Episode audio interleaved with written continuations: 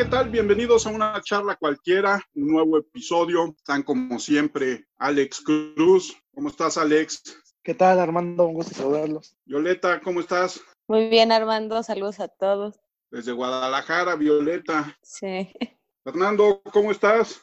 Muy bien, amigo, ya lo sabes, aquí estamos. ¿De qué, ¿Desde qué lugar de la ciudad estás hoy?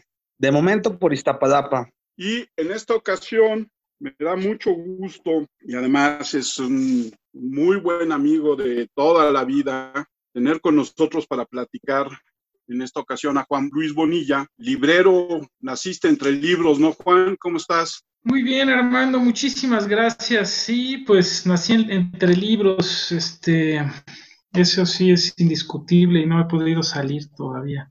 Pero ya a veces, a veces hemos hecho programas con escritores, con poetas, pero yo creo que siempre en la, fórmula del libro, el más olvidado, el que menos se acuerda a la gente, es el librero, ¿no, Juan? Pues eh, sí, no sé bien qué decírtelo. El, librero es muy sufrido, ¿sí? La venta, digamos, en la parte final de la cadena del libro ha sido muy complicada. es, en este momento muy complicado, pero a nivel mundial. Esto es un asunto mundial. Eh, particularmente en México, pues está siendo de un dramatismo ya bastante grave, porque ya, bueno, hay muy pocas librerías. Cada vez se cierran más librerías. Estas semanas pasadas hemos visto en la prensa como dos o tres librerías ya han decidido hasta abrir las puertas para regalar los libros y que se acabe el, eh, el stock que tiene, ¿no? El inventario. Sí, ya llega un momento en que los vas a regalar, ¿no? Ya, ya da igual, o sea, no, no los voy a vender, no los voy a cargar a una bodega, no voy a rentar otro local, los regalo y me quito esto de encima. ¿no? ¿Cómo explica ese fenómeno de que no hay tantos compradores de libros y eso, pero hay filas hasta media hora para poder ingresar a por, Sí, es un punto buenísimo. Es un punto buenísimo lo que dices. Hay desde hace muchos años en México eh, varias voces que se quejan de que en México se regale el libro de texto, que el libro de texto sea gratuito. Eh, hemos acostumbrado en mucho a que la gente, a que el libro es importante, sí, pero no necesariamente pagar por él. Entonces, eh, por un lado, esa es una cuestión, ¿no? Y por otro lado, la situación económica, eh, Fernando, yo la veo muy grave, ¿no? O sea, realmente es muy complicado poder, si tú piensas que el promedio del precio de un libro, digo, hay libros baratos, sí, hay libros baratos, pero hay libros que valen 200, 250 pesos, si a ti te interesan tres o cuatro, pues ya desembolsar mil pesos, este, pues es quizás este, lo que cuesta el mercado de la semana, este, no es tan sencillo, ¿no? Y bueno, también la gente, este, siempre pasa esto de que regalado, este, lo que sea, Entonces, creo que, o sea, sí hay interés, por, eso decíamos, como, como decía David Telles en el otro en la otra charla cualquiera, o sea, yo creo que sí hay eh, interés en México por la lectura.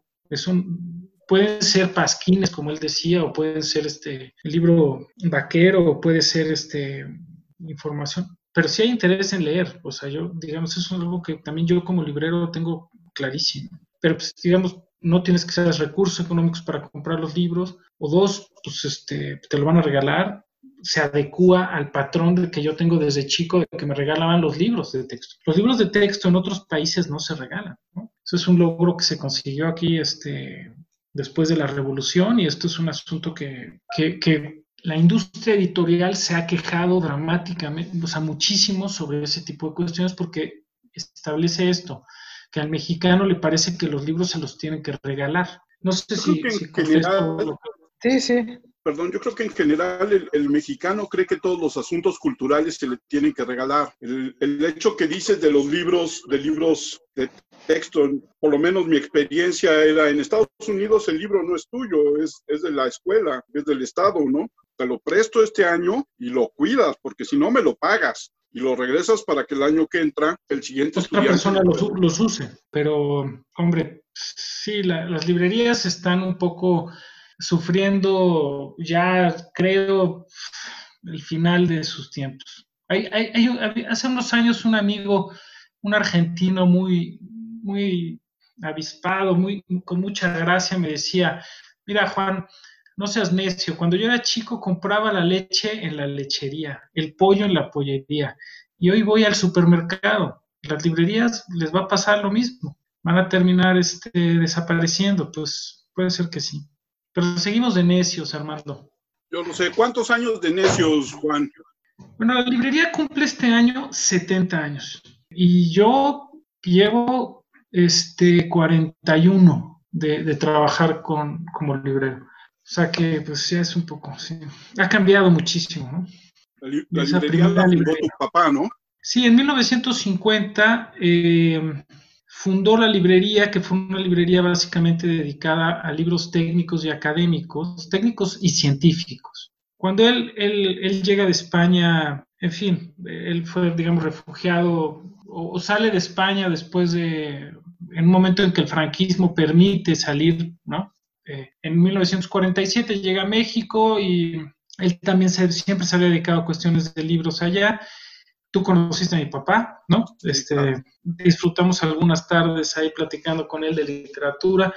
Él este, se da cuenta de algo que es muy interesante en realidad de la historia de México. Es el final de los años 40, principios de los 50, el país estaba como consolidando su infraestructura, se estaba convirtiendo realmente en un país este, moderno y entonces había muchísima inversión en, cuestión como de infraestructura, de, caminos, también de trenes, pero sobre todo de eléctrica, mucho el asunto de, Pemex. Entonces él empieza a traer libros para esos sectores, para el sector principalmente de Pemex, el sector del Politécnico, el sector de, la Comisión Federal de Electricidad, se da cuenta de que no hay libros, o sea que en ese momento, pues sí, la única manera de, hacerte de información eran los libros, y entonces él lo que hace es este, especializar la librería en atención a estos eh, científicos e ingenieros que estaban desarrollando la infraestructura del país y le va de maravilla. La verdad es que pongo una librería, la librería se, es digamos la primera librería que se dedica a este tipo de cuestiones en México, luego otra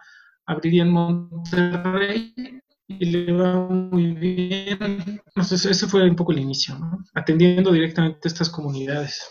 Y después esto abrió la sucursal ahí en frente de la entrada de la Universidad Nacional, ahí donde está la mera cuchilla entre el eje 10 y Avenida Universidad. Sí, esa librería se abrió, me parece que en 1968, creo. Yo te diría que el 68 ya estábamos por ahí. Este, sí se abre después este, con, el, con la, la universidad, no, no estoy seguro el año en que se va en que se abre el campus, pero creo que es alrededor también de los 50. En los 50 se abre el campus universitario y luego pues sí se pone la librería por ahí. La librería llegó a tener no sé, cinco o seis sucursales, principalmente en esa época estaba en la zona del centro, eh, que, estaba, que le quedaba más cerca, pues esto, Pemex, la Comisión Federal y el Politécnico, ¿no? Y con el, digamos, con el despunte de la universidad a partir de los años 50, se, se, planea abrir una tienda ya en, en, la zona de la universidad, en la Universidad de Copilco, donde mencionas,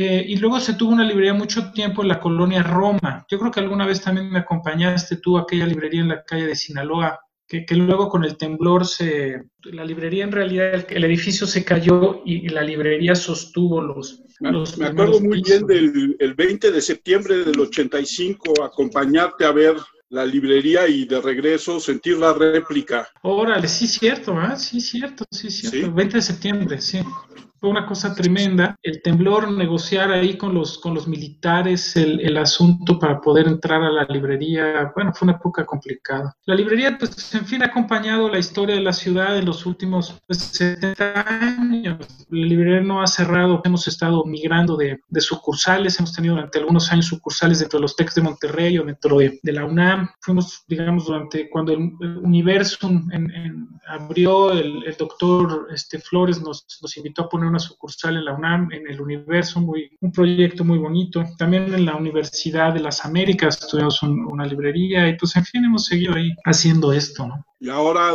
¿dónde está la librería Bonilla? Ahora tenemos dos este, tiendas, una en, Miguel Ángel de Quevedo, en Coyoacán, en este corredor un poco de librerías, y tenemos otra en Cuernavaca, fuera de la Universidad de, de la UAM. En la UAM hay como varios centros de investigación de la UNAM, centros avanzados de física, de, biotecnología, de genómica. Y bueno, pues ahí tenemos otro, otro punto de venta. ¿Cuándo, ¿Cuándo nace la idea de empezar a volverse editor también? Bueno, nace en la preparatoria contigo. Eh, en la preparatoria, digamos, nuestra... profe. ¿Perdón, Fernando? ¿No pasó, Fer? No, este, ay, profe, siempre siendo mala influencia, usted, ya ve. Es en serio, sí, este, en, en, la preparatoria, yo creo que era en 1981, este, con Armando Enríquez, este, José Manuel de Rivas y Carlos Markovich, fundamos una, la primera editorial que se llamaba Ediciones Pirata, que publicó dos textos y el de Armando Enríquez se llamaba Blooming Madness, ¿no? que era un poema, un poema bilingüe bastante bueno, que todavía que recuerdo con mucho gusto. Pues mira, la verdad es que yo tenía, como tú sabes, la idea de la, de la, de la edición realmente desde siempre pero el proceso de la edición me costó trabajo sacarlo porque había que conseguir los contenidos realmente editar, ¿no? Y alrededor del 2008 hicimos una alianza con una editorial española que se llama Iberoamericana Berwert, que es una editorial académica, que se apegaba muy bien al perfil que tenía la, librería, la librería académica, y entonces, bueno, pues ahí fuimos, este, publicamos, el primer libro que publicamos fue un libro de Adolfo Castañón que se llama Viaje a México, que afortunadamente ganó el, el premio Villaurruti ese año, así, así arrancamos. Y pues desde ese momento, en el 2008 a ahora 2020, pues ya tenemos este, más de 300 títulos publicados. Básicamente académicos, aunque estamos abriendo ya una línea también como de interés general, ¿no? No de deportes tampoco, pero todavía, pero bueno, ya nos tocará hacer algo también de deportes. Pero incluso, incluso antes de este 2008, yo no sé si tú te acuerdas, pero a la distancia y coordinados con Luis, mi hermano, publicamos un libro eh, también de poesía. Claro que sí. con Una línea editorial que tenías que se llamaba Samarcanda. Sí, digo, de ahí a esto hemos hecho, hicimos algunas cosas. Y Ediciones Samarcanda publicamos hay unos libros muy padres con, con, Luis Enríquez, con tu hermano, que era el, eran los dos primeros volúmenes fueron conversaciones con, con, pintores. El primero fue una conversación con Gunther Gerso, que fue un libro que nos gustó mucho hacer porque éramos cercanos a Gunther Gerso, que era en alguien a quien queríamos mucho. Y luego sacamos un volumen muy bonito con Vicente Rojo, unos textos de Alberto Blanco y también salió Sólidos Fantasmas, que fue un libro tuyo de poesía, que también me, me gustó mucho. Y alguna otra cosa, Luis, Luis sacó, siguió esa línea también. Y ahora, a un lado, las obviedades de la pandemia, ¿cuál es la demanda de libro por parte de los jóvenes? Fíjate qué bueno que lo planteas así, la demanda del libro. Yo creo que estamos viviendo concretamente en México una falta de demanda por parte de los jóvenes tremenda. No, que, no de lectura. Ayer oía el podcast de Telles, también aquí de una, una charla cualquiera, donde él decía que él era de los que pensaban que México se leía. Yo también creo que en México se lee, se lee más de lo que se dice, ¿no? Porque básicamente las estadísticas de lectura, la principal estadística de lectura está hecha eh, con relación a los ejemplares vendidos. Es un poco una locura. Entonces en México se calcula que son, se venden al año 200 millones de libros y pues si somos 120 millones de personas, pues la gente lee menos de dos libros al año. Ahora, respecto a los jóvenes, yo creo que sí está habiendo un menor consumo, una menor demanda de libros, porque por varias razones. Primero, la situación económica de los jóvenes es bastante precaria, ¿no? Es muy complicada, es muy complicado tener, en nuestra época pues podríamos tener 15 o 20 digamos, yo tenía 15 o 16 años, yo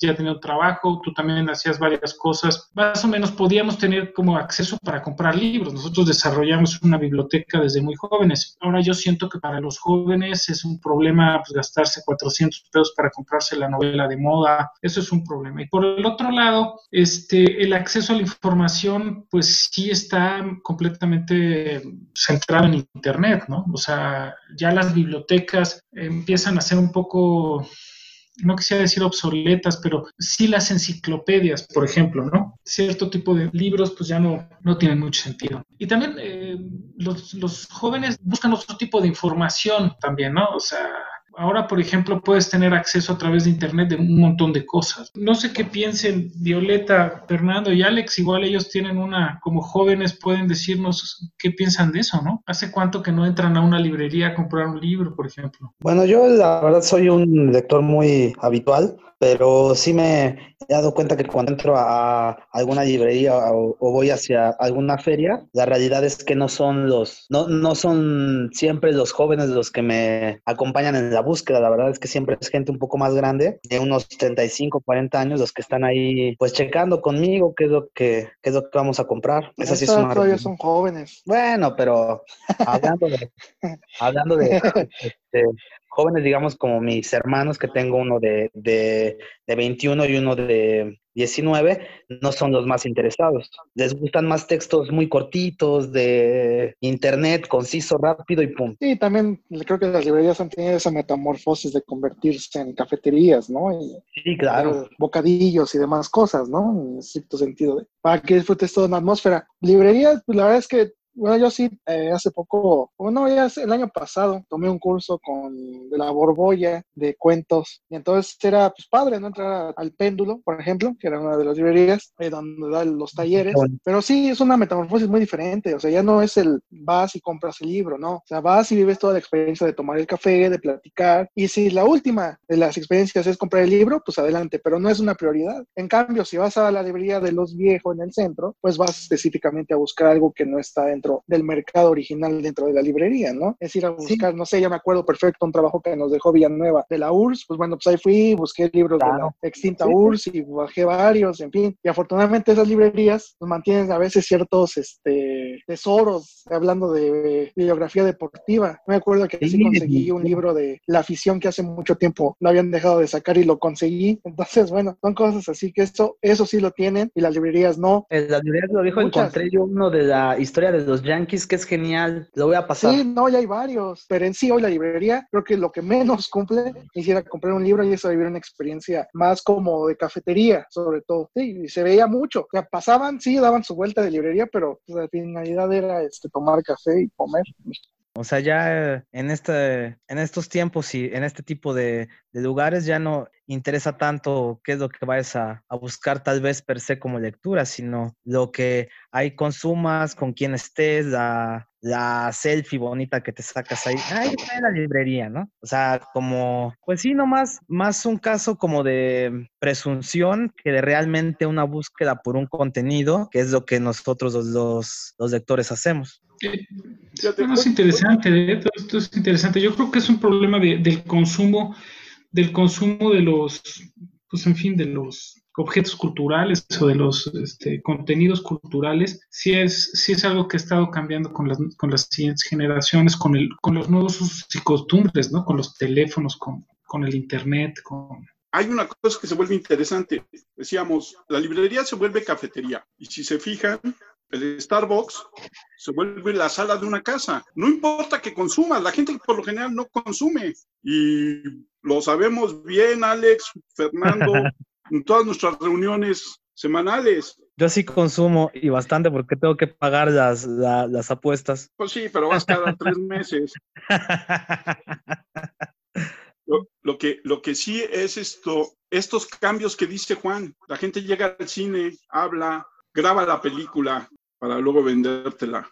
Y si algo estamos aprendiendo en esta pandemia es que el cine se ve mejor en tu casa y los grandes estrenos están en Amazon y están en Netflix de películas. También lo que yo he visto, porque yo ya tengo tiempo que no he leído mucho y dejé un libro que estaba leyendo cuando pasó lo de la pandemia en México y pues ya no lo pude leer y ya tengo tiempo que no voy a librería. Yo fui hace como un año cuando fue la FIL y ahí me compré un libro, pero creo que pasa que yo he visto que muchos de mis amigas, amigos o conocidos compran mucho por internet libros o, se pueden ver por internet mucho leer los libros en internet, que se les hace más fácil. Sí, bueno, también lo que sucede también es que estas cosas, o sea, por ejemplo, digamos, tú vives en Guadalajara, que todavía es una ciudad, de, creo, las, no hace tanto que fui a Guadalajara, es una ciudad todavía muy agradable de circular, es una ciudad muy bonita, pero si vives en la Ciudad de México y tienes que irte al centro a conseguir un libro, pues la, alternativa de comprarlos vía internet es pues es básica, ¿no? Porque de repente el libro te va a llegar a tu casa, a veces te llega, mira, el otro día me pasó una cosa, se murió un escritor italiano que yo no había leído, me enteré el sábado en la mañana. Estaba yo en mi casa leyendo, entonces dije, oye, pues es que no he leído este tipo, justo me lo recomendó uno de, de la gente que trabaja conmigo, es buenísimo, no sé qué. Entré a Amazon, compré el libro y el libro me llegó el domingo en la mañana a mi casa, al mismo precio que estaba en la librería, porque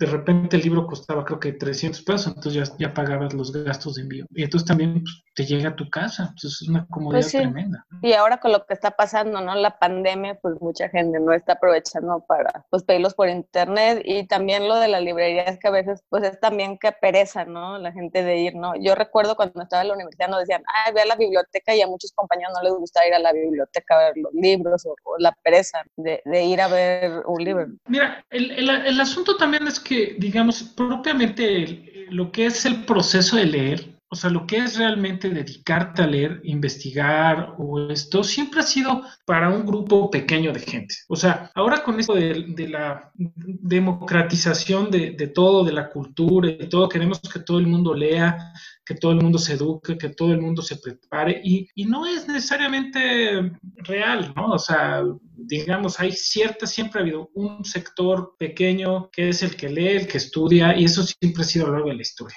Ahora, la lectura, la lectoescritura pues, se ha convertido, es como de repente una herramienta para poder transitar en la vida, ¿no? Tienes que saber leer para saber qué dice el camión en el que te vas a subir. O, por ejemplo, qué pasa cuando de repente si quieres saber este, si los Yankees ganaron o perdieron y estás en la mitad de la oficina, pues tienes que entrar a, a googlearlo ahí de manera, ¿no? Este, sin... Y para eso te puede servir perfectamente. Ahora, la gente que estudia y qué tal, pues siempre han sido sectores pequeños. ¿Qué ha pasado en los últimos años y a nivel también global? Es que la generación de información ha sido tal, o sea, hay una saturación de información, hay una saturación de libros que, pues, este, pues, que no corresponde necesariamente a, precisamente a lo que tú dices, Violeta, pues igual no hay gente suficiente para que les interese tantas cosas, pues igual, y, y, se vale, ¿no? Se vale. Yo, por ejemplo, en mi casa tengo dos hijos, dos hijos de 24 y de 22. El hijo de 24 o sea, y digamos, si en la casa pues, se lee, hay muchísimos libros, este, todo el tiempo estamos leyendo, este, tal. Mi hijo de 24 es solamente deportes, clavadísimo en los deportes. Mi hijo, el grande, y el chico, pues, lee más o menos, ¿no? Pero mi hijo chico y mi hijo grande es básicamente deporte y no le interesa eh, meterse a hacer cuestiones más como de investigación o básicamente es lo que le interesa, ¿no? Y, y bueno, pues se vale, está muy bien. Yo como gente de libros he aprendido que eso es este, muy importante, aunque yo siempre he sido un aficionado a los deportes muy clavado, este, pues he entendido que, pues sí, que no es necesario tampoco eh, no sé qué, piense Armando en esto, ¿no? O sea, a veces creo que los libros están, no necesariamente hay que sobrevalorarlos, ¿no? Yo creo como, como tú y lo platicábamos hace poco con Luis, ¿no? No necesariamente tienes que leer para avanzar en la vida, pero hay ciertos negocios o hay ciertas industrias como la que tú te dedicas, como la que yo me dedico, como la que se dedican Violeta, Fernando y Alejandro, en que no hay manera en que no te pongas frente a un libro, ¿no? No hay manera en que evadas esa responsabilidad de leer. Y de otra manera, bueno, pues sí, los libros son y serán, ya sea física o electrónicamente, un lujo para minorías, no, no necesariamente minorías económicas, pero sí minorías, porque quieres un libro, está el famoso libro ese que publicaron en en los 60 en Estados Unidos, creo, que se llama Róbate este libro, ¿no? La idea era, sácalo de la, la librería, róbatelo, no lo pagues, pero léelo. Entonces, pues ¿cuánta gente no conocimos nosotros en, en, nuestra juventud? ¿O cuántas veces no lo hicimos también? Que se nos pegaba un libro en la librería. Sí, también me acuerdo.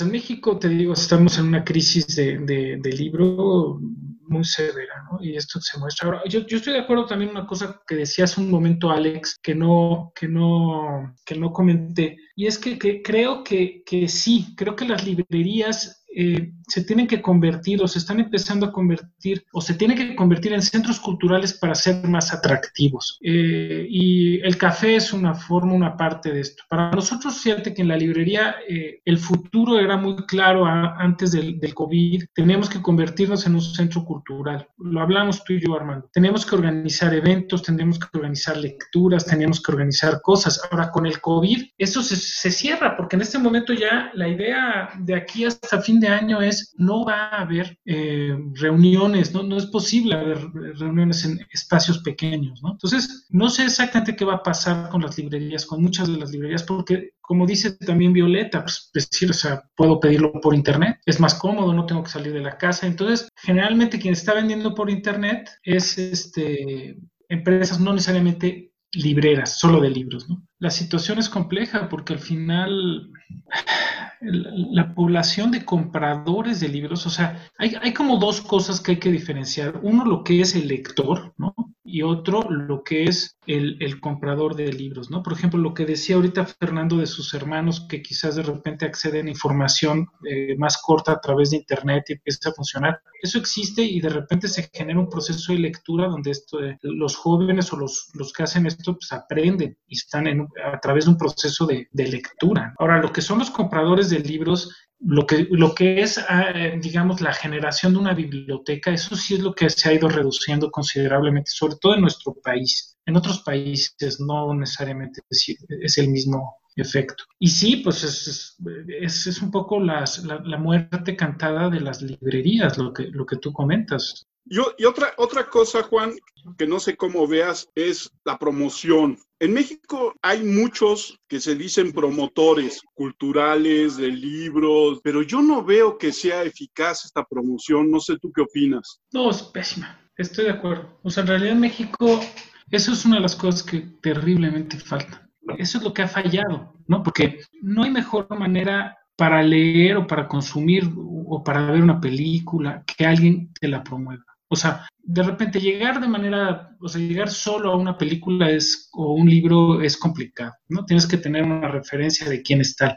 Pero yo recuerdo, por ejemplo, en nuestra relación, la cantidad de libros que tú me recomendaste y que yo leí. O sea, ah, me lo recomienda hermano, entonces lo voy a leer o me recomienda fulano, lo voy a ver. Entonces, la recomendación, la promoción es básica y eso es lo que ha fallado en este país. Por eso de repente también hay un problema de lectura, o sea, no podemos, no tenemos una buena, no hay una buena promoción para que nos acerque a los contenidos culturales. Mira, por ejemplo, un gran promotor, un gran promotor de ese tipo de cosas tendría que ser Taibo 2. Uy, bueno. Pero Taibo 2 en realidad lo que hace es un excelente promotor, o sea, se para en la plancha del zócalo y entonces agarra a los jóvenes y les dice, mira, este libro trata de esto, trato, te lo recomiendo, cómpralo, o te lo regalo, o te lo cambio. Es un, es un elemento, él, él lo hace bien, él podría hacerlo bien. Ahora, aunque principalmente la promoción que hace es de sí mismo, pero, pero en fin, sí, no hay promoción, no hay promoción, no hay, buena, no hay buenas cosas. Por ejemplo, hay, hay, hay, tan, hay tantos problemas en México que, que no se hablan, por ejemplo, en la literatura, en libros, que cuando, por ejemplo, estos grandes grupos han comprado otras editoriales, han comprado editoriales más chicas. Ya ves que Planeta compra editoriales más chicas y luego compran otra editorial y compran otra editorial. Sacan del catálogo todos los libros que no vendan más de 500 ejemplares al año. Y entonces eso hace que una cantidad de libros se vayan y que dejes de usarlos. No sé si te acuerdas, Armando, de aquella eh, fabulosa serie que era la serie austral de Espasa Calpe. Sí.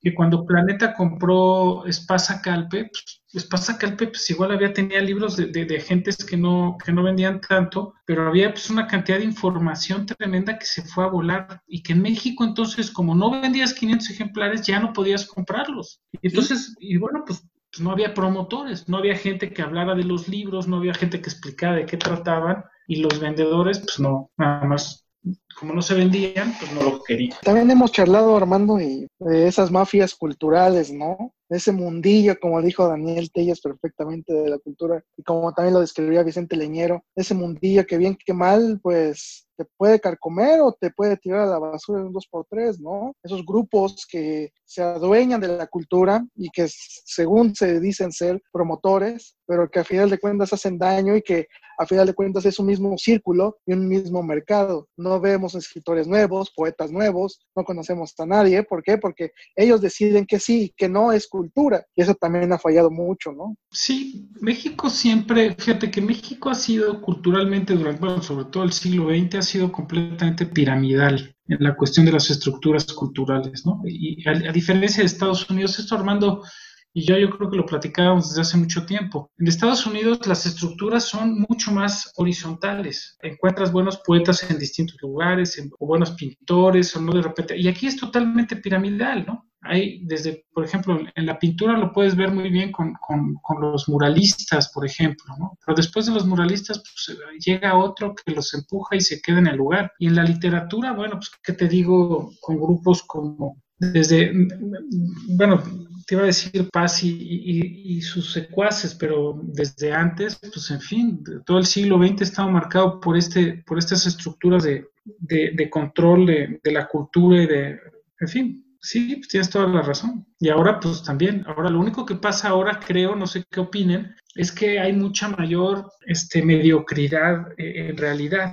Eh, ahora hay menos, menos calidad en, en, en, los escritores en general, ¿no? Eh, antes tenías gente como, digamos, Paz te puede caer bien o mal, pero Paz era un escritor importantísimo, ¿no? O Reyes, o... y ahora no hay ese tamaño en la literatura, ¿no? O no sé qué opinen. No, para nada. Yo, yo este, he sostenido que para encontrar otro escritor como Juan Rulfo en este país van a pasar otros mil años porque no, no lo hay. Y la verdad es que se le ha, se ha dado mucha importancia a, a, obras de mucho menor calibre, pienso yo, que las que llegaron a, a ofrecer los grandes escritores que ha tenido este país. ¿No cree usted, profe? Yo difiero un poco de ustedes. Yo creo que hay un, hay un puñado o, un, o los dedos de mi mano de escritores, y no necesariamente los cinco, que son que a mí me gustan mucho y que uno es esto, y se los he dicho, Bernardo Fernández. A mí Ojos de Lagarto se me hace una de las novelas más bellas de ciencia ficción que se ha escrito en este siglo, en este país. Y Elmer Mendoza me parece un escritor muy decente y con muy, muy definida su literatura policial que necesitábamos de repente también en este país desde que escribió El asesino solitario haciendo referencia al atentado de Colosio. Sí creo que hay. El otro día te comentaba, Fer, no sé si lo has leído, Juan, a Emiliano Monge. Em, tengo, no lo he leído.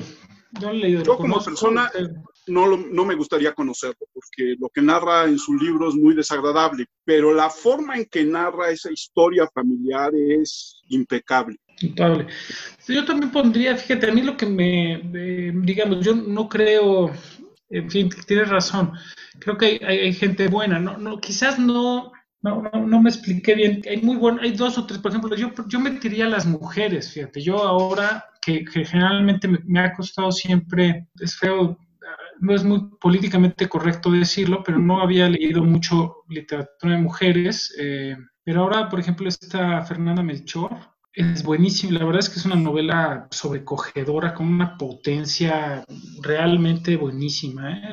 es una novela, es eh, temporada de huracanes, es una novela durísima y me han dicho que la primera novela que ya la conseguí también es muy buena.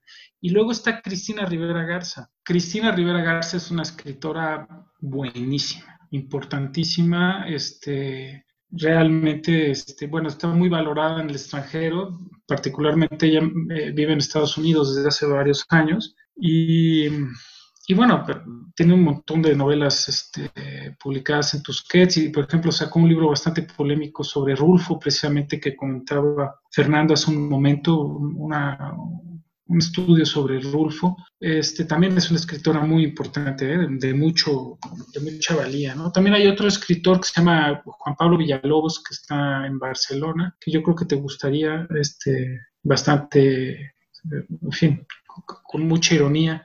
Hay varios escritores que sí tienen eh, este gran, gran talento. Para puntualizar el, el, el contexto anterior, yo también lo que quería decir es que no, que no se les da el, el, el reconocimiento a todos estos escritores nuevos que alguna vez tuvieron los anteriores. No sé si me explico.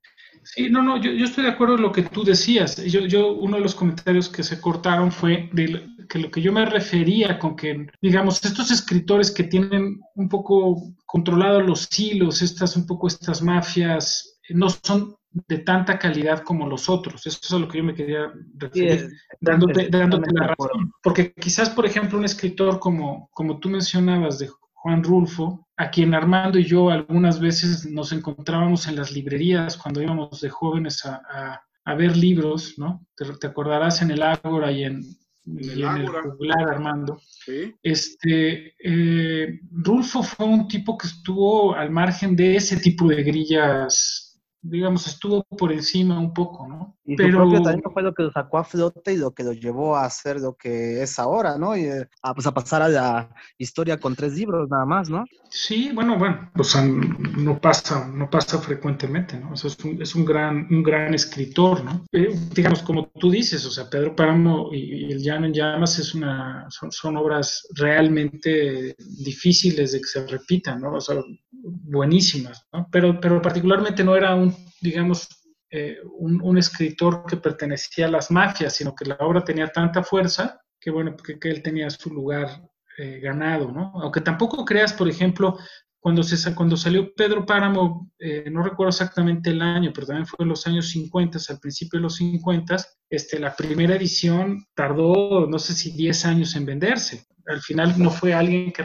o sea, la primera recepción, digamos, del, área, digamos, o del área de, los intelectuales que estaban alrededor de Rulfo, inmediatamente lo reconocieron como algo importantísimo, pero la, primera edición de, Pedro Páramo tardó muchísimo en venderse.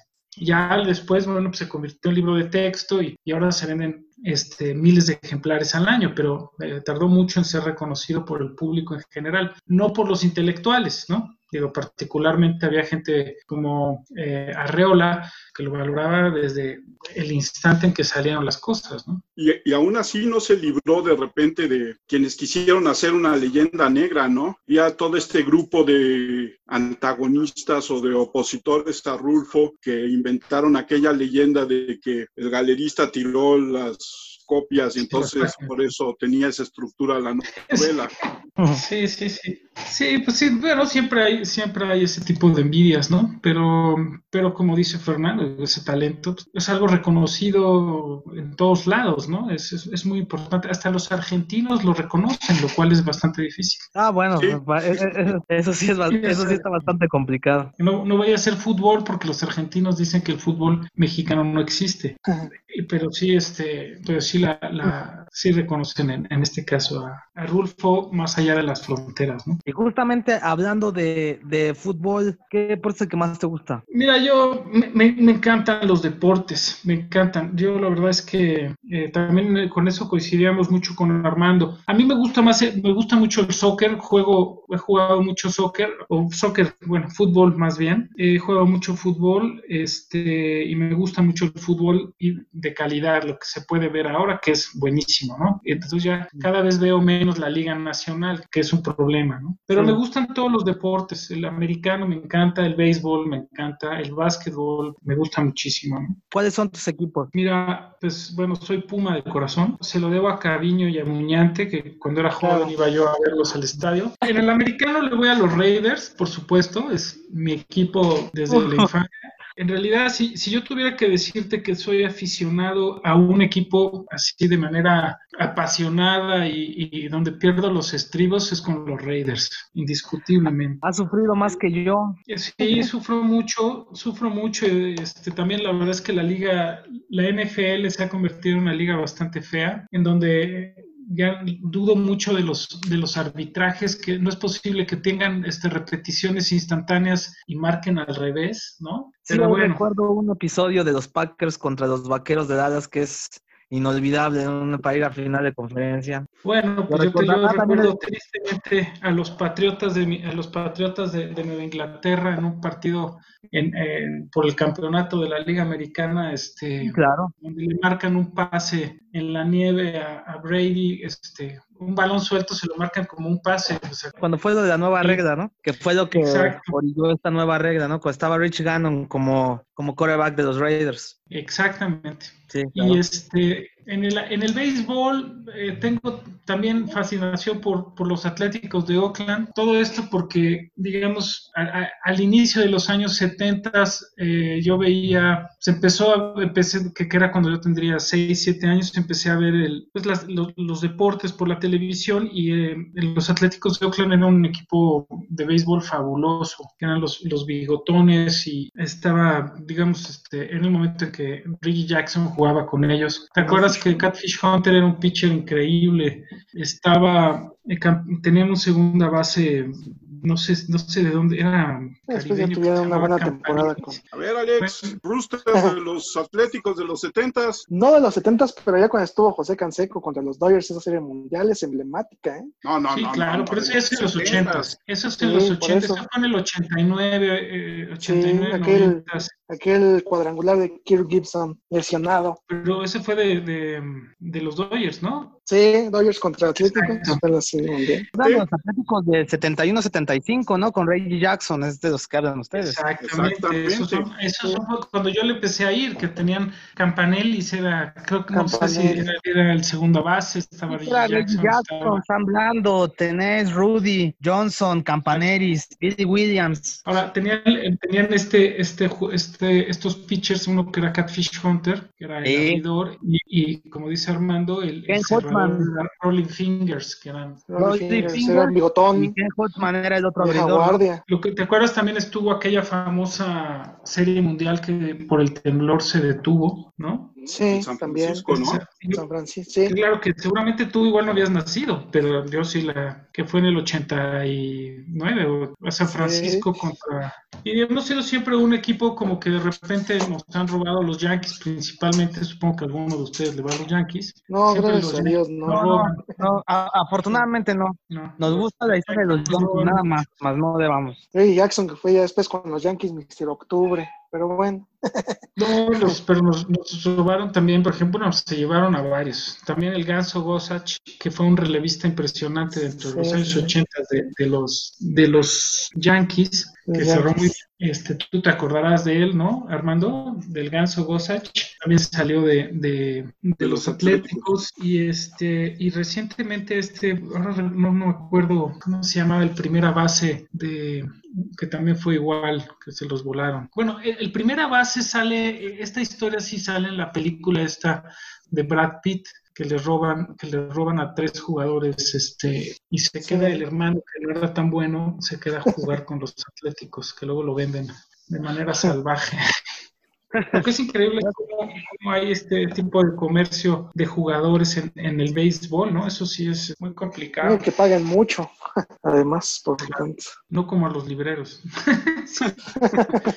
en fin, son mis equipos. En la Liga Mexicana de Béisbol no, no, nunca he tenido demasiada cercanía a la liga, aunque sí he ido varias veces al estadio, pero no, no tengo equipos. ¿No has pensado en eh, sobre deportes? Me gustaría, sí, no, no estoy, me gustaría editarlos, sí. el único asunto es que tienen que tener digamos, en, Estados Unidos en inglés hay muy buena edición de libros de deportes, ¿no? En español, eh, en España se editan muy buenos libros también de deportes, tanto de aspectos de técnica para practicar los deportes o para entrenar los deportes, como de historia de los equipos y pero en México no. Este, el problema muchas veces es que se tienen que tener los contenidos y se tiene que tener el mercado a quién llegar, ¿no? Porque, digamos, si tú editas este, un libro sobre, digamos, sobre fútbol, pues, este, ¿cómo lo distribuyes si los aficionados al fútbol no van a las librerías? Entonces, es, ¿eh? es, un problema cómo, cómo hacerlo, ¿no? Ahora, en México ha habido buenas ediciones, algunas buenas ediciones sobre, sobre deportes durante un tiempo la editorial Clio, no sé si ah, claro.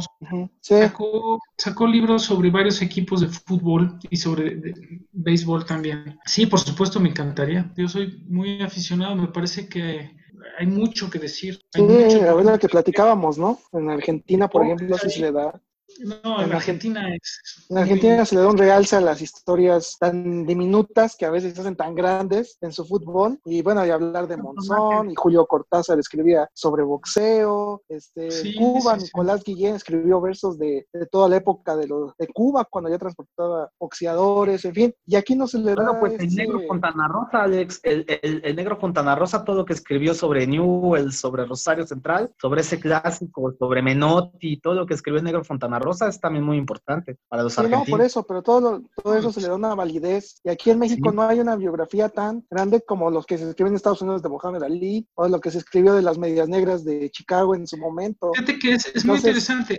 No, no hay libros sobre esos personajes, sobre personajes, eh, pero sí están los personajes. Es, es lo que de repente sorprende. O sea, sí hay hay muchísimo que hablar. Por ejemplo, lo que comentaban en, la otra entrevista, bueno, con, bueno, por supuesto lo del Atlante con, Villanueva, pero también este, lo que hablaban sobre la lucha libre con, con Telles en, las, en las anteriores emisiones, realmente sí hay mucho, mucho material para, para poder escribir muy buena literatura.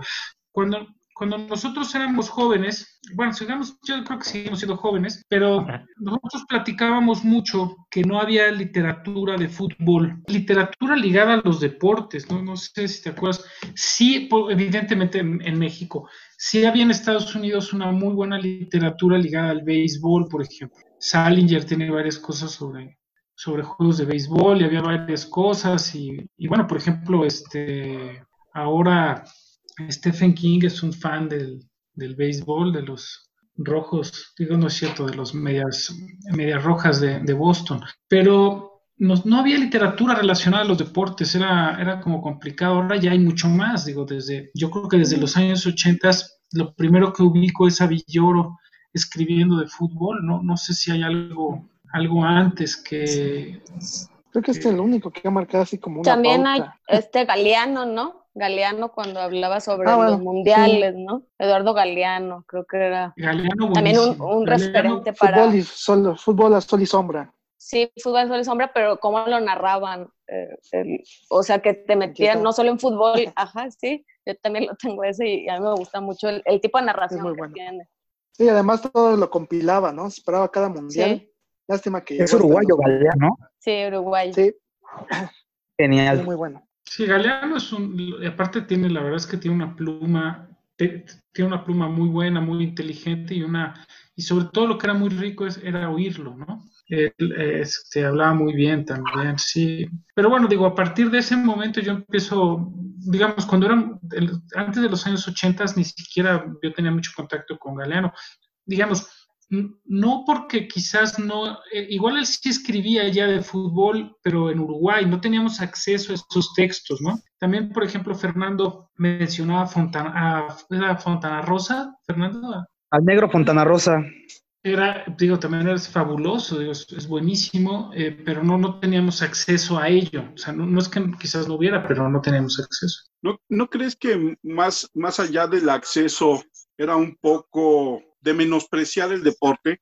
No, pero por parte de quién, de los escritores o de nosotros? No, por parte, por parte muchas veces de nosotros como lectores, como gente que creíamos que la cultura era otra cosa en general. Porque... Entiendo esta parte, que, que también mencionabas con, con el asunto, con, en, la, en la entrevista de David Telles de que éramos muy culteranos. No, no creo, ¿eh? Yo creo que, yo creo que nosotros, por ejemplo, particularmente, digamos, a mí siempre me, me divertía mucho leer algunos cuentos de Salinger donde se basa con el rollo del béisbol o, o, cuando terminamos la prepa en el 82 y yo este, de repente me encontré La Noche Navegable de Juan Villoro, en donde tiene un par de cuentos sobre fútbol. La verdad es que para mí fue un descubrimiento eh, muy, muy este, grato, ¿no? Yo pero, pero aún mejor.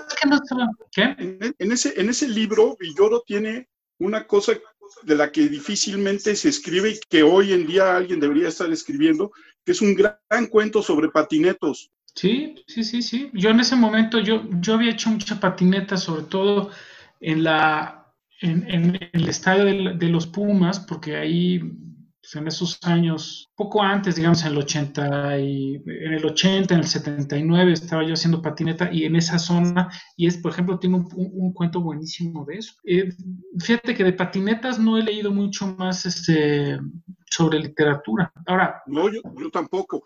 Y, pero lo otro que hay que diferenciar, y eso yo creo que es lo que más tienen ustedes a la mano, Fernando, Violeta, Alejandro, es en México nunca hubo un reconocimiento a los periodistas deportivos, a los cronistas deportivos. Yo de repente me encuentro, me llama mucho la atención porque me encuentro en, Estados Unidos grandes antologías de reportajes deportivos, de crónicas deportivas que van desde los diarios locales hasta el New Yorker, hasta el New York Times y se recopilan y se leen y, y la gente, y yo incluso me acuerdo, y por ahí lo tengo, uno de los primeros libros que yo compré queriendo aprender y perfeccionar mi inglés cuando era adolescente, es, una, es un gran reportaje de un periodista que se llama George Plimpton sobre el campamento de verano de los Packers en 60, en, no en 70, porque ya no estaba Vince Lombardi. Y entonces hace esta narración de cómo es el campamento y demás. Luego, ese mismo periodista lo invitaron a jugar con los,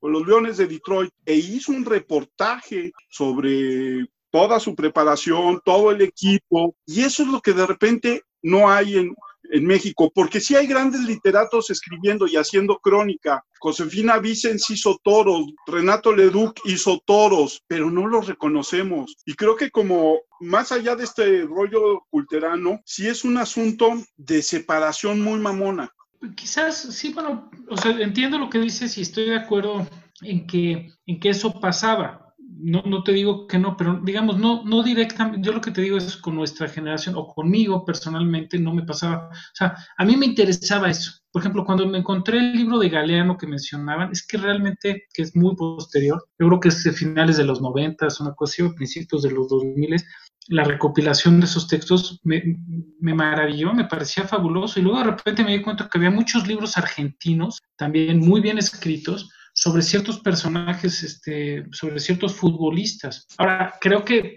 por ejemplo, había muchas veces esto que tú mencionas, eh, pero también había este asunto de que la gente escribía con seudónimos. O sea, la, la crónica, por ejemplo, deportiva se hacía, pero de repente se cambiaban hasta el nombre, ¿no? Sobre todo mucho los toros. Eh, pero bueno, la verdad es que eso, y, yo creo que ahora esa, ese cambio que existe dentro de que la literatura pueda incorporar esta parte de los deportes que es tan apasionante, es, se la debemos mucho a, pues, a los gringos, a los anglosajones, porque también quisiera comentarte que sí hay muy buena literatura, por ejemplo, de fútbol en Inglaterra. En los años 70 y 80 se escribían novelas sobre las derrotas y los triunfos del Arsenal, por ejemplo, que la misma novela del gol del 86, cómo va narrando a todos los que van, este, ¿cómo se llama? Pasando la gambeta que hace Maradona. Fue y entrevistó a cada uno que fue a los que los fue llevan, a los que se burló. Entonces, cada uno tiene su, ¿cómo se dice? Su forma de ver como Maradona y cómo terminó su vida. Es extraordinario reportaje. ¿En qué terminó su vida? Es genial. No, es genial. Buenísimo, que aparte van los dos hermanos y entonces Ajá, este, exacto, exacto. increíble es este sí hay cosas digamos entonces yo creo que esto que platicamos era es un asunto local, ¿no? Es una cosa que pasa en México, ¿no? Principalmente. Pero, y que pues hemos, todavía no, no sé qué también se quita, porque no sé si hay buenas muestras ahora de literatura y, deportes que ahora, justo ahora no me acuerdo, en México, pero sí en Argentina hay muchísimo, muchísima relación, este, y bueno, creo, pues, que, pues que en ese sentido ha sido más esto, más los acercamientos del cine al deporte que la literatura en México, ¿no? Pero ¿por qué será, profe? ¿Cree que hay un menosprecio del deporte como, como un pretexto para, para la literatura? Yo creo que, que, como dice Juan, las cosas han cambiado y hoy no hay, no hay ese menosprecio. Pero sí creo que lo hubo, como lo hubo con la novela policíaca, como lo hubo o lo hay todavía con la novela de ciencia ficción. Esta, esta tarugada de los géneros menores, que no me queda tan claro que sean menores. Lo que decía yo hace rato de Ojos de Lagarto, que es una joya que ya quisiera escribir cualquiera de los que se dice escritor culto de este país. ¿No pasará también algo que ahora mucha gente dice que escribe cualquier libro, escribe y ya dicen que son escritores? No sé si también pasa eso, que está como el boom de que, no sé, que escriben cualquier cosa y dicen, ay, yo escribí un libro. No sé si también tenga que ver eso. No, no lo sé, o sea, la verdad, este, yo no sé qué decirles, o sea, la verdad es que creo que, digamos, en México falta, yo lo que sí creo es que falta mucha ocuparse de, de los deportes como temas centrales o como líneas narrativas que apoyen que apoyen a los libros. O sea, es indiscutible. ayudaría muchísimo a que hubiera más lectores. Pues si escribimos historias que son más familiares con la, con la gente, con los niños, vamos a llegar al, no sé si vamos a llegar a que leen, pero los vamos a interesar. Sí, yo, yo creo que la literatura tiene que tener, digamos, evidentemente hay niveles en la literatura, ¿no? Hay, hay gran literatura, hay literatura, en fin, que es para una lectura más superficial. Pero digamos, eh, buscando lectores, buscando puntos de conexión, sí sería muy importante tener, por ejemplo, encontrar, o para mí se me hace una salida, que otros que en este momento, fíjate cómo los escritores actualmente, eh, algunos de los que hemos mencionado, lo que hacen es novelas narconovelas. O sea, lo que buscan es atraer lectores, porque son novelas principalmente para vender ejemplares o para tener este acercamiento con los lectores y buscan este tipo de, cuestiones violentas como para la atracción de lectores y se consigue, ¿no? Hay mucha, si lo hicieras con los deportes, también sería y en Estados Unidos, por ejemplo, ha habido muestras de que de repente funciona esto también muy bien. O sea, cuando hay un punto de conexión de cosas que me interesan, o sea, si yo, por ejemplo, le voy a la América y encuentro una novela sobre, sobre temas relacionados con eso, pues voy a estar consumiendo ese tipo de productos, pero no los hay en México. O sea, debería de haber más, o sea, debería ser un tema más central en, en, en, en la actividad literaria, el deporte, desde mi punto de vista, ¿no? valorarse más. Los argentinos sí lo hacen también. Hay, bueno, de manera seria escriben cosas muy serias sobre el fútbol y sobre tal, pero también se, se, incluye más, ¿no? O de un partido hacen una gran historia, ¿no? Exacto. Los últimos grandes héroes de la cultura mexicana son deportistas, son el Santo. Del mismo Santo. el Santo, José Chávez, es Fernando Valenzuela. Ellos son los grandes héroes de, la, de los últimos tiempos de la cultura mexicana. Podrías hacer muchas cosas, ¿no? Podrías realmente, podrían, se podría impulsar. O sea, realmente hay un tema que yo personalmente no, quizás es un poco lo que dice Armando, de que somos demasiado en fin, despreciamos este cultura, eh, que, sea cultura, eh, alta cultura, pero realmente pues hay un terreno súper fértil para poder este, generar, atraer lectores a, pues es una pena que no, digamos, que no se utilice más el, deporte en la literatura porque realmente es un tema importante, es un tema que conecta con la gente, es un tema que atraería lectores, ¿no? Y, que sería muy interesante que se hiciera. Y sobre todo porque grandes artistas, no en el campo de la literatura, han utilizado el deporte como, pues, como pretexto, como inspiración para hacer grandes obras, del mismo Dalí, con la tauromaquia y muchos otros artistas. Lo que decía Juan, lo que ustedes saben bien, se promueve mucho a Villoro y sus cuentos de fútbol, y está bien, pero luego la gente desconoce que Samperio tiene un cuento muy simpático que se llama Lenin en el fútbol. Ah, claro. Cada, cada mundial... Eh hay varias editoriales, pero la editorial Cali Arena generalmente saca una antología de libros sobre cuentos de fútbol. Y hay muy buenas cosas, hay muy buenos libros, muy buenas, muy buenas anécdotas, y es algo que de repente pues, tendría que ser como más frecuente, más natural, y estar más en contacto con, con la gente para, entre otras cosas, desde mi punto de vista como librero y como editor, para poder vender libros. O sea, no hay, no hay más. Sí, es. Bueno, pues llegamos al final de esta plática. Desgraciadamente. Sí, que ah, está más. Muchas gracias. La verdad es que yo quiero felicitarlos. He oído los, las otras charlas. Este, la de Villanueva sobre el Atlántico estuvo divertidísima. Realmente ahí es apasionante y ayer escuché la de David Telles que me, me, gustó muchísimo también esta, la posibilidad de la poesía y la, y la lucha libre eh, y ojalá tengan mucho tiempo haciendo este, este, este podcast que vale mucho la pena. Muchas gracias Juan, Esto, Y esperamos que no sea la única vez. Muchas gracias. Esperamos que volvamos a platicar sobre temas deportivos, libros, todos los asuntos que nos atañen. Yo te agradezco muchísimo el tiempo.